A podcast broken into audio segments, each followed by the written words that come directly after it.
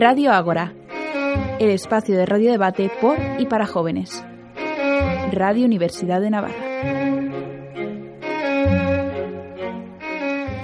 Hoy, 8 de marzo, millones de mujeres se manifiestan en las calles. Reclaman lo que les es justo, una igualdad real, poder vivir sin miedo. Porque sí, todavía siguen por debajo de nosotros, los hombres. Este movimiento es ya imparable, transversal, pero todavía falta un paso más. Todavía nos queda a los hombres subirnos al tren del feminismo y tomar partido por una igualdad real. No basta con proclamarnos feministas, aliados o iguales. Faltan las acciones del día a día, las que todavía nos alejan más de esa igualdad, las que tanto nos cuestan. Falta levantarse y ponerse a trabajar. Las mujeres no van a parar hasta conseguir una igualdad verdadera y ahora somos la otra mitad de la sociedad los que debemos posicionarnos firmes ante este nuevo reto más ahora que hay fuerzas residuales que vuelven a sacar el machismo más retrógrado de sus cavernas. De esto hablaremos hoy en este Radio Agora sobre feminismo especial 8M y les invito a quedarse porque, señores, tengamos una cosa clara, cuando una mujer avanza, ningún hombre retrocede.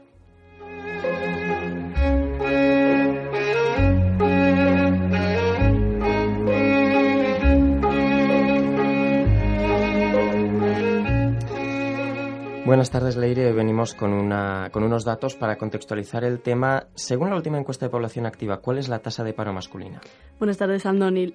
La tasa de paro masculina es el 13,72%. ¿Y la tasa de paro femenina? El 17,08%. ¿Cuál es, según el Eurostat, el porcentaje del PIB en la protección de familias e infancia en Europa? El 2,4%. ¿Y en España? El 1,3%. ¿Y entre los trabajadores con, con ganancias bajas, ¿Cuál es el porcentaje de mujeres según el INE? El 64,25%. Y en los crecimientos del salario desde el año 2008, ¿entre los hombres cuánto ha crecido? Un 11,6%. ¿Y en las mujeres? Un 3,13%. Estos son datos del INE. ¿Y en contratos a tiempo parcial, cuánto supone el porcentaje de hombres? El 7%. ¿Y el de las mujeres? El 24,2%, una de cada cuatro. Estos también son datos del Instituto Nacional de Estadística. En cuanto a las mujeres en los cargos ejecutivos de los partidos, ¿cuánto suponen? El 38%. ¿Y los partidos con menos presencia femenina? Esquerra Republicana de Cataluña con un 27,9% en su Comisión Ejecutiva Nacional y el PNV con un 28,6% en su Consejo Nacional. En cuanto a violencia de género, actualizado el 21 de diciembre de 2018, ¿cuántas mujeres fueron asesinadas? 47, el menor dato desde que existen registros. Y en cuanto a educación, ¿cuál es el porcentaje de hombres graduados en educación superior en 2016? El 46,7%. ¿Y las mujeres? El 53,3% los hombres trabajadores, en cuanto a conciliación, trabajo y familia, que realizan todos los días estas labores, ¿cuánto suponen en, el porcentaje? El 32,9% de los hombres declara hacer todos los días actividades como cocinar y tareas domésticas. ¿Y las mujeres? El 77,5%. Además, en 2016 un 26,5% 6% de mujeres de 25 a 54 años empleadas con un hijo trabaja a tiempo parcial, frente al 5,7% de los hombres. En el caso de tres o más hijos, los porcentajes son un 26,2% de mujeres y un 6,4% de hombres. Y en cuanto a ciencia y tecnología, ¿qué tenemos? El número de doctores hombres es superior al de mujeres por, para todos los tramos de edad, excepto en el grupo de menores de 35 años. El 28,4% del total de personas ocupadas en sectores de alta y media alta tecnología fueron mujeres.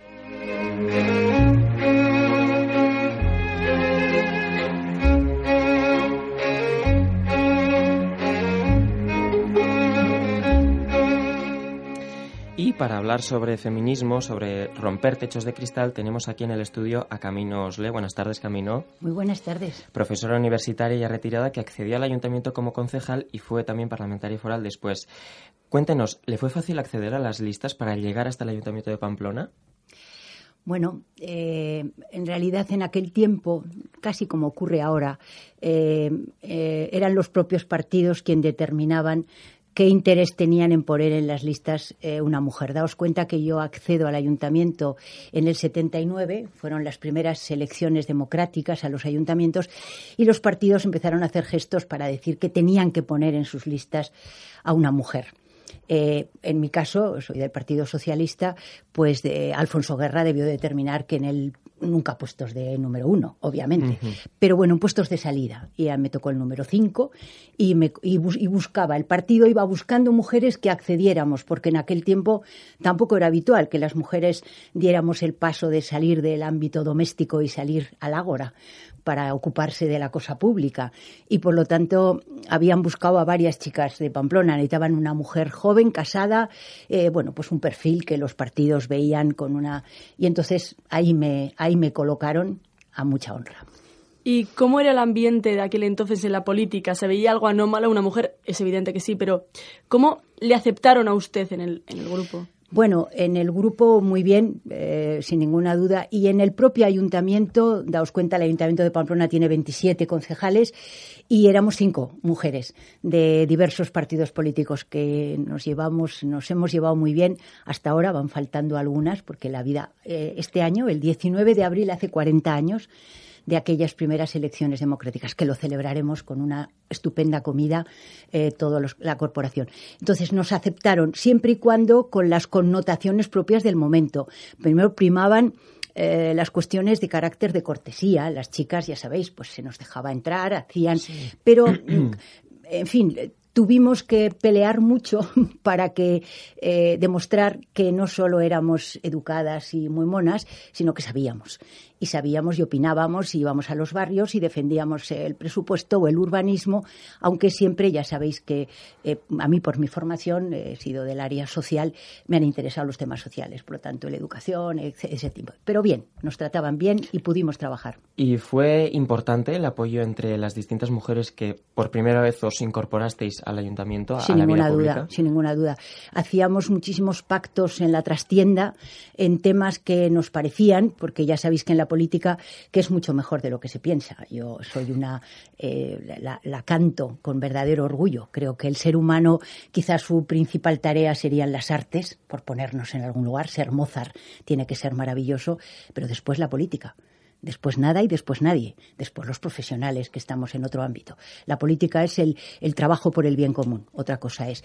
Y las mujeres eh, nos llevábamos muy bien, nos hemos llevado bien casi todos, eh, de todos los partidos. Fueron unos años, eh, daos cuenta, si cerráis los ojos, la, la, transición tuvo ese encanto de la, de la ilusión de todo el mundo por tirar del carro.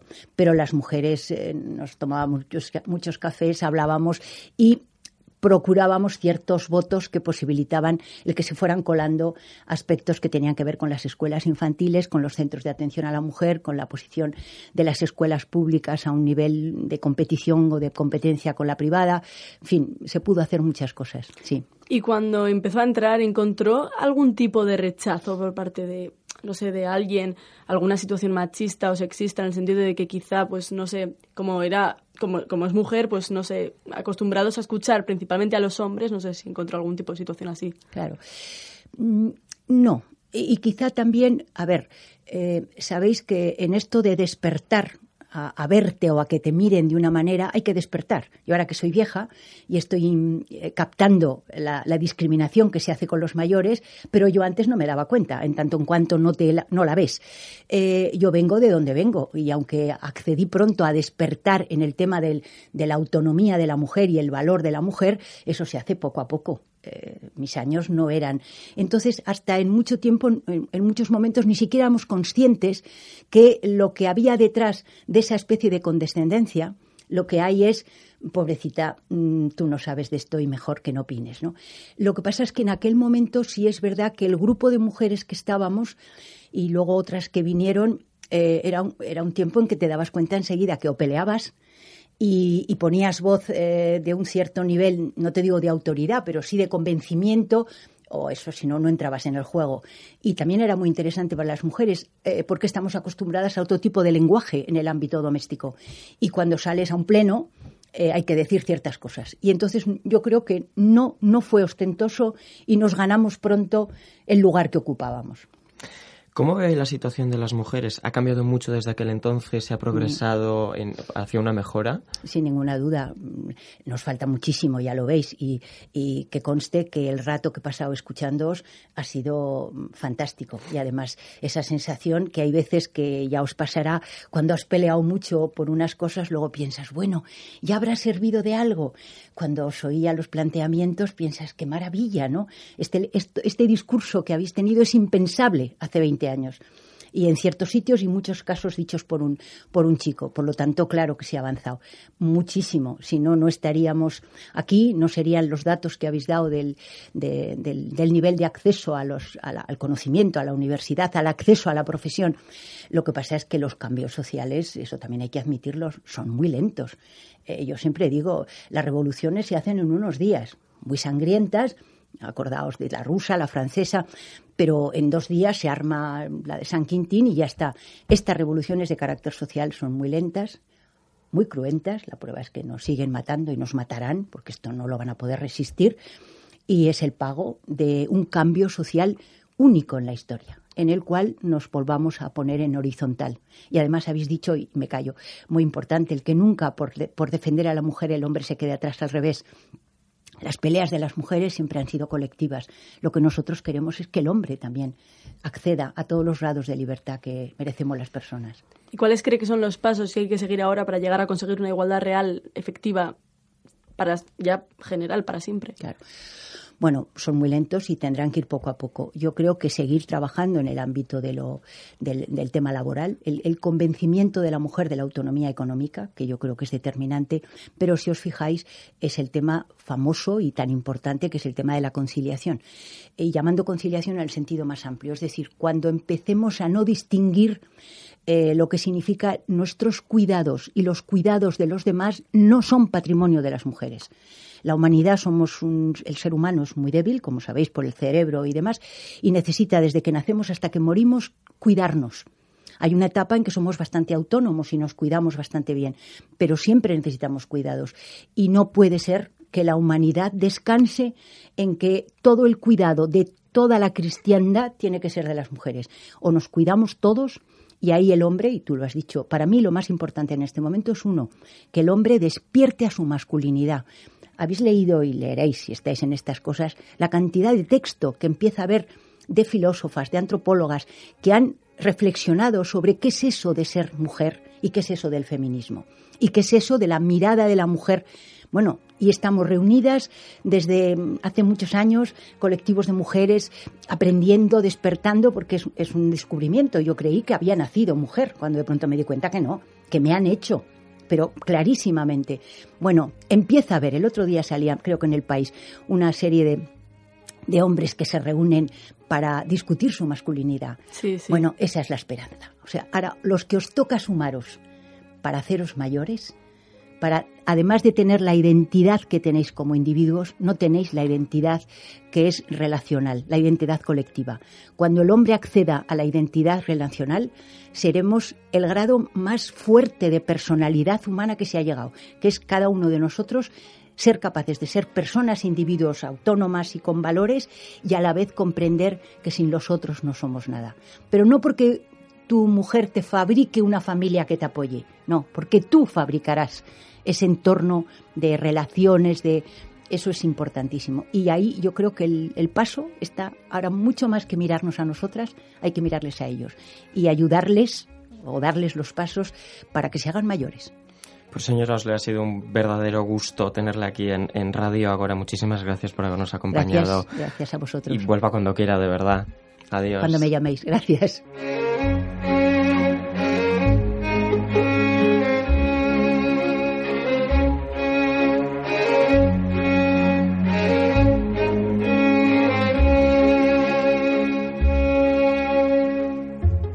Bien, y pasamos ya a la tertulia de alumnos, donde hoy contamos con Patricia Cervantes. Buenas tardes, estudiante de Historia y Periodismo. Vuelve Lidia Mangado. ¿Qué tal, Lidia? Hola, muy buenas tardes. Y os quería preguntar, eh, Camino os le hablaba ahora mismo de cómo ahora el papel crucial lo pueden jugar los hombres eh, ¿Creéis también que esta es una de las tareas pendientes ahora, que el hombre se sume activamente a estas reivindicaciones, Lidia? A mí me ha parecido interesantísimo eh, lo que nos ha contado Camino de la conciliación y, que el hombre eh, consiga esa identidad relacional, ¿no? El otro día, por, por el 8 de M, el otro día un grupo de chicas que organizan eh, actos feministas, hablaban de cómo el hombre podía participar en este 8 de marzo, porque parece, a veces parece que es algo exclusivo de las mujeres.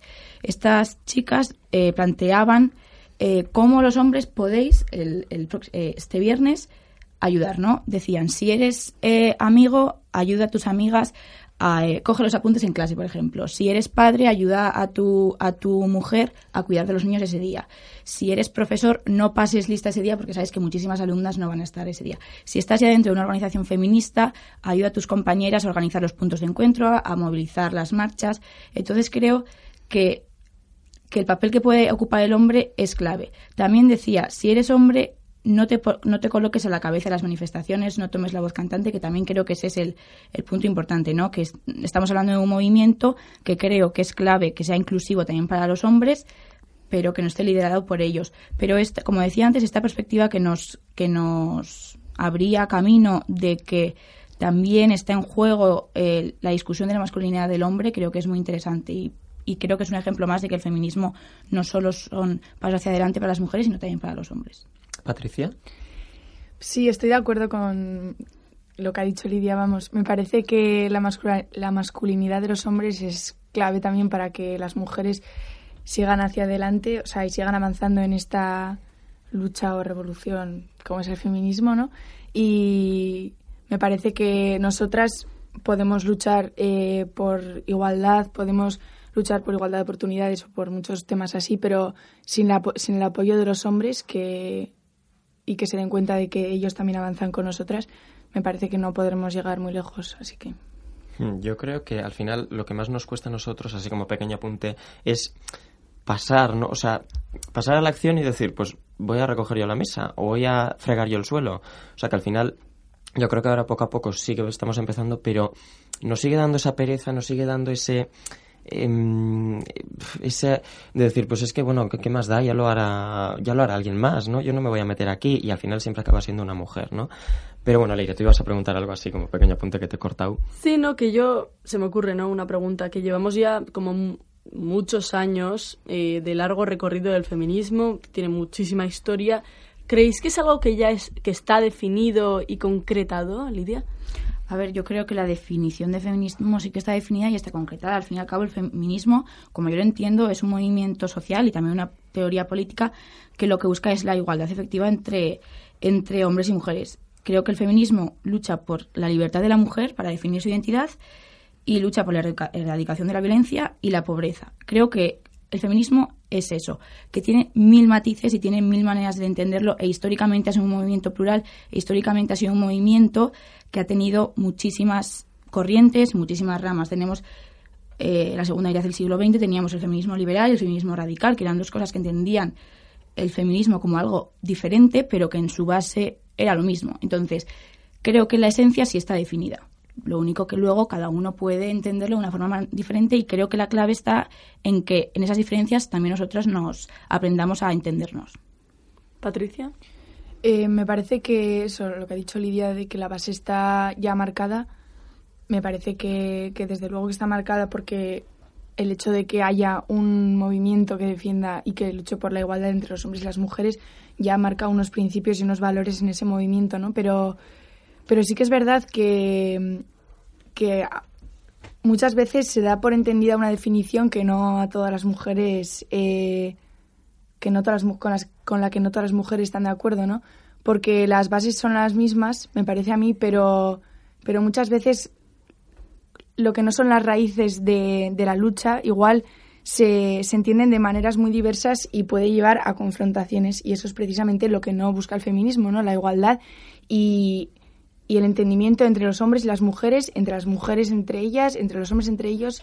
Entonces, eh, el hecho de que haya a veces tantas tantas eh, diferencias en esas en esas externalidades de la, de, la idea del feminismo me parece que mancha la definición de feminismo y que, y que nosotras tenemos que, que luchar para que para que no para entendernos y para que esas externalidades no jueguen un papel demasiado importante. Porque al final también como que diluyen, ¿no? Lo que, lo que está en el mm. base, lo que realmente se quiere conseguir, ¿no? Por ejemplo, ahí están las críticas a Inés Arrimadas por su feminismo liberal el pasado domingo y demás, ¿no? Y también aparte, no sé, por ejemplo, está definido y está concretado. El feminismo se define en la RAE como la búsqueda de la igualdad entre hombres y mujeres, ¿no?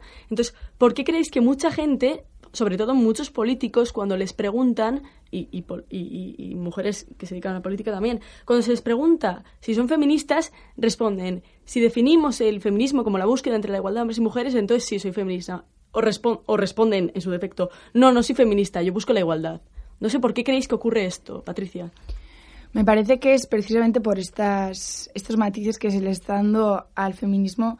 No me parece que sea algo que esté pasando últimamente, siempre se da matices a las ideas ¿no? históricamente, pero me parece que, que hay, eh, bueno, no raíces, sino corrientes dentro de una misma idea que acaparan el resto de, de las corrientes que me parece que sí que son más eh, concordes a la idea de base, como puede ser la igualdad entre, entre los hombres y las mujeres, que ensucian esa idea de, de feminismo eh, de base, ¿no? Entonces muchas veces, eh, pues gente que no que no está de acuerdo con estas ideas más que deberían ser matices solamente, pero que muchas veces toman la voz y parece que ocupan todo, todo el panorama del feminismo, hace que mucha gente eh, le rechace esa idea, ¿no? De, de, de pensar que si no piensas igual en esos matices, pues ya mucha gente igual no te acepta como feminista o no piensas que eres feminista o lo suficientemente feminista o que no luchas por los derechos de las mujeres, cuando la base debería ser la misma. Entonces, yo entiendo que haya gente que, que diga que bueno, me considero feminista solo si se entiende como la igualdad entre los hombres y las mujeres, porque por mucho que una idea esté definida, si luego en la práctica va cogiendo otros matices, eh, me parece bien que, haya gente que necesite definirla según sus necesidades. Lidia. Sí, estoy de acuerdo. Pienso que es un problema real y bueno, yo tengo poco que añadir. Simplemente decir que a mí personalmente, como persona que, que se considera feminista, me parece muy triste. A mí cuando oigo este tipo de comentarios me da mucha pena porque, joder, yo considero que el feminismo es algo clave, es algo justo, es algo que solo debería tener eh, resultados y frutos positivos. Entonces, que haya gente que se quiera desvincular, pues me da pena porque se desvinculan por X razones. Entonces, creo que es otro punto en el que tenemos que entre todos trabajar, la conciliación. Tenemos que conseguir conciliación en el feminismo, pero en muchísimos otros ámbitos. Eh, un estudio de, la Fundación contra la Drogadicción decía que el 56% de los jóvenes como que ve aceptable, justificable que eh, pues se profieran amenazas machistas, eh, control sobre, sobre el chico a la chica en, en, las relaciones sentimentales. Es decir, ahora mismo cuando más se está exponiendo el feminismo, cuando más se está hablando de feminismo, cuando más se está manifestando la gente a favor de esto, ¿cómo es posible que más de la mitad de los jóvenes vean esto como algo eh, lógico, como algo aceptable, como algo justificable, Patricia? Me parece que, no es precisamente porque no es precisamente porque se esté exponiendo justo ahora más el feminismo que los jóvenes, que haya ciertos jóvenes que vayan a seguir pensando igual, ¿no? Em, o sea, a mí personalmente me parece pues me da pena que ese dato sea así. Me parece lamentable que haya personas que puedan aceptar eh, amenazas machistas y malos tratos, no malos tratos igual no son físicos, pero malos tratos psicológicos, sí, en relaciones sentimentales, porque es, eh, denota que el hombre está en una situación de superioridad respecto a la mujer. Pero históricamente, pues si ha sido así, me parece que, es una pena y que hay que seguir luchando por eso precisamente, para eso está el feminismo, ¿no? Y que hay, es gente que simplemente pues no le ha no le ha llegado esa, ese sentimiento de, que deberíamos estar al mismo nivel, ¿no? De que no en una relación no es justificable para nada que un hombre amenace a una mujer o que piense que él solo por ser hombre puede poner unas ciertas reglas o normas en la relación. Bueno, yo creo que es, un debate que también tiene que ver solo con, ese, con el hombre que, que maltrata, sino con la mujer que es maltratada y que muchas veces, no creo que el debate era precisamente ese, ¿no? Mujeres que aceptan ese tipo de maltrato. Y bueno, es que creo que era muy importante lo que decía antes Camino. Estábamos ante una revolución que es de carácter social y por tanto es un proceso lento. Entonces, considero, mucha gente, por ejemplo, ahora piensa el feminismo ya no hace falta porque en materia, en materia teórica ya hemos alcanzado esos derechos, tenemos una igualdad de derechos que están plasmados en el papel. Entonces, ¿para qué seguir? La igualdad legal, ¿no? Sí, la igualdad legal. Entonces creo que en, datos como los que nos acabas de ofrecer o los que nos ofrecíais tú y Leir al principio son los que nos demuestran que realmente no hemos conseguido una igualdad y que igual en, lo teórico lo tenemos, pero no lo tenemos en lo práctico, no lo tenemos en el ámbito privado como puede ser una relación amorosa y tampoco lo tenemos en una conquista real del espacio público. Entonces, como decía Patricia, unos datos que son realmente tristes, pero en los que tenemos que trabajar en los que hay que hacer mucha pedagogía. Sí, sí, hablando de eso, de la pedagogía, lo de lo que decías tú antes, Lidia, de que hay gente que se desengancha del movimiento, hay gente que no lo entiende muy bien o gente que ve matices y dice, bueno, esto no, no lo comparto. ¿Creéis que hay que hacer pedagogía del feminismo? Hay que ir explicando punto por punto para enganchar a toda la sociedad. Porque de entrada, si lo defines, puede parecer que es que mm, es, es, es, obvio mm, participar, ¿no? La búsqueda de la igualdad entre hombres y mujeres. Entonces, ¿creéis que hay que explicar punto por punto lo que se defiende para... Claro, yo cuando me encuentro con eslóganes, no sé si son eslóganes exactamente, pero como no soy feminista, soy femenina, o yo no quiero ni eh, feminismo ni machismo, quiero igualdad, veo que lo que ocurre es que no se entiende bien qué es el feminismo. Entonces, no sé, qué, no sé si lo que ocurre es que hace falta pedagogía, que estas personas no entienden cuál es la, la, la esencia de este feminismo y por eso se desenganchan. Es que yo no creo que haya una monopolización del feminismo, sino que igual se ha monopolizado el altavoz feminista. Entonces, ¿hace falta pedagogía? Mm, pues probablemente sí, pero es que me repito lo que estoy diciendo todo el rato. Yo creo que lo que hace falta es conciliación, diálogo y pararnos a hablar y respetar las diferencias, porque creo que las bases y la definición están más que claras. Em, yo pienso que con siendo las bases las mismas, no, no debería ser necesario eh, la pedagogía sobre el feminismo, ¿no? porque todo el mundo puede llegar a entender lo que significa igualdad entre hombres y mujeres. El problema está cuando mucha gente siente la necesidad de, de irse, de no sentirse identificado con ese movimiento feminista que está predominando ahora en el panorama actual de nuestra sociedad, ¿no? Porque muchas veces eh, se asumen valores del, del, feminismo que no representan a todas las mujeres. Entonces me parece que em, la pedagogía debería ser desde un punto de explicar qué significa el feminismo en la base, no el feminismo que igual ahora está más de moda, por decirlo de alguna manera, o, que está predominando porque eso que ha dicho Lidia, que es el que más toma el altavoz.